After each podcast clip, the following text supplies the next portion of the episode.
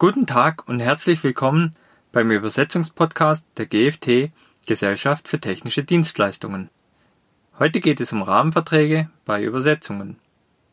Rahmenverträge findet man in allen Bereichen der Wirtschaft. Doch welche Position nehmen sie bei Übersetzungen ein? In welchen Fällen Rahmenverträge notwendig werden, welche Vorteile es bringt und was für Punkte im Bereich der Übersetzungsdienstleistungen festgelegt werden können? Darum geht es in diesem Podcast. Was ist ein Rahmenvertrag?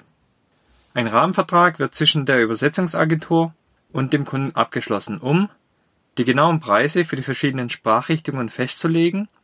Hierbei werden in den Sprachrichtungen auch die Preise für die verschiedenen Übersetzungsarten festgeschrieben, wie zum Beispiel die technische Übersetzung, die Marketingübersetzung oder die juristische Übersetzung. Um festzulegen, welche Preise für Segmente gelten, die bereits im Translation Memory enthalten sind, zum Beispiel mit 80%, mit 90% Übereinstimmung, mit 100% Übereinstimmung oder als Fuzzy-Match, wo das Segment davor und das Segment dahinter bereits übersetzt ist. Der Rahmenvertrag wird abgeschlossen, um einen geringeren Verwaltungsaufwand zu haben, da die Preise verhandelt sind und so bei einer Übersetzung kein Angebot benötigt wird. Außerdem wird das zu erwartende Übersetzungsvolumen festgeschrieben Aufgrund des Übersetzungsvolumens gibt es einen Mengennachlass. Es werden Sondervereinbarungen festgeschrieben, wie zum Beispiel der Aufpreis für eine Expressübersetzung oder der Aufpreis für das Layout. Was ist das Ziel von einem Rahmenvertrag? Das Ziel eines Rahmenvertrages ist es, eine engere und partnerschaftlichere Zusammenarbeit auf dem Gebiet der Übersetzungen zwischen Auftraggeber und Auftragnehmer umzusetzen.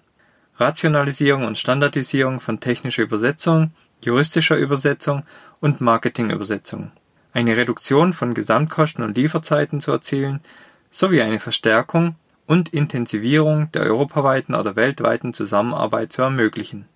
Der Rahmenvertrag enthält eine ausgearbeitete Preisliste, die von beiden Parteien vereinbart wurde. Welche Tipps können wir für den Inhalt des Rahmenvertrags weitergeben?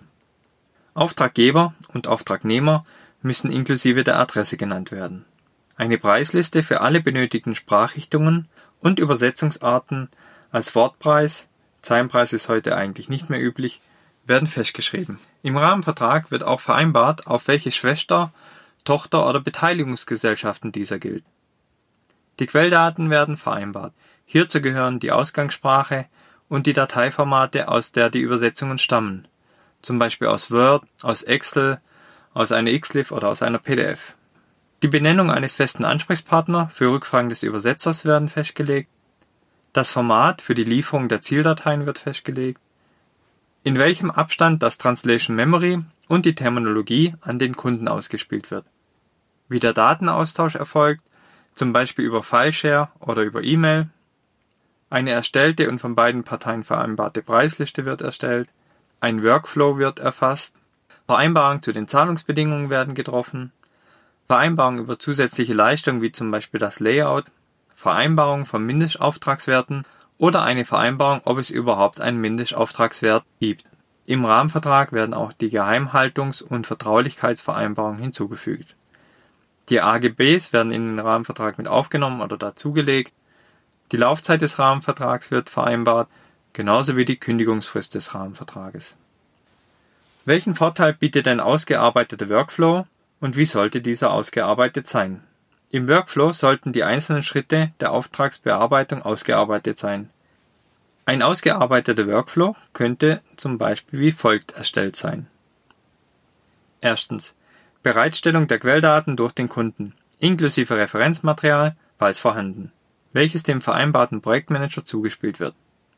Hier müssen Angaben zur Zielsprache bzw. zu den Zielsprachen aufgelistet sein, wenn es in mehrere Sprachrichtungen geliefert werden soll.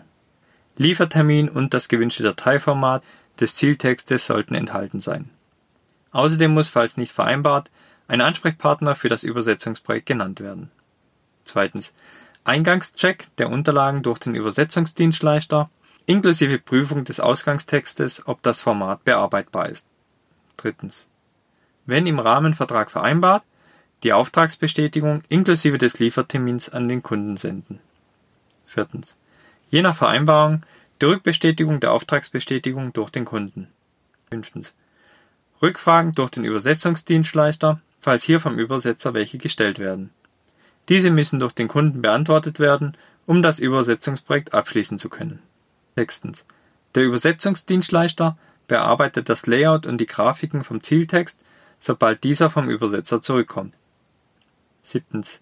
Der Übersetzungsdienstleister führt seine mit dem Kunden vereinbarte Prüfung der Übersetzungsqualität durch. Achtens. Dem Kunden werden die Dokumente im gewünschten Format ausgespielt. Neuntens. Rechnungsstellung durch den Projektmanager. Zehntens. Kunde zahlt die Rechnung nach Eingangsprüfung der übersetzten Texte innerhalb der vereinbarten Zahlungsfrist. Damit sind wir am Ende dieses Podcasts angelangt. Unter www.gft-online.de finden Sie weitere Tipps.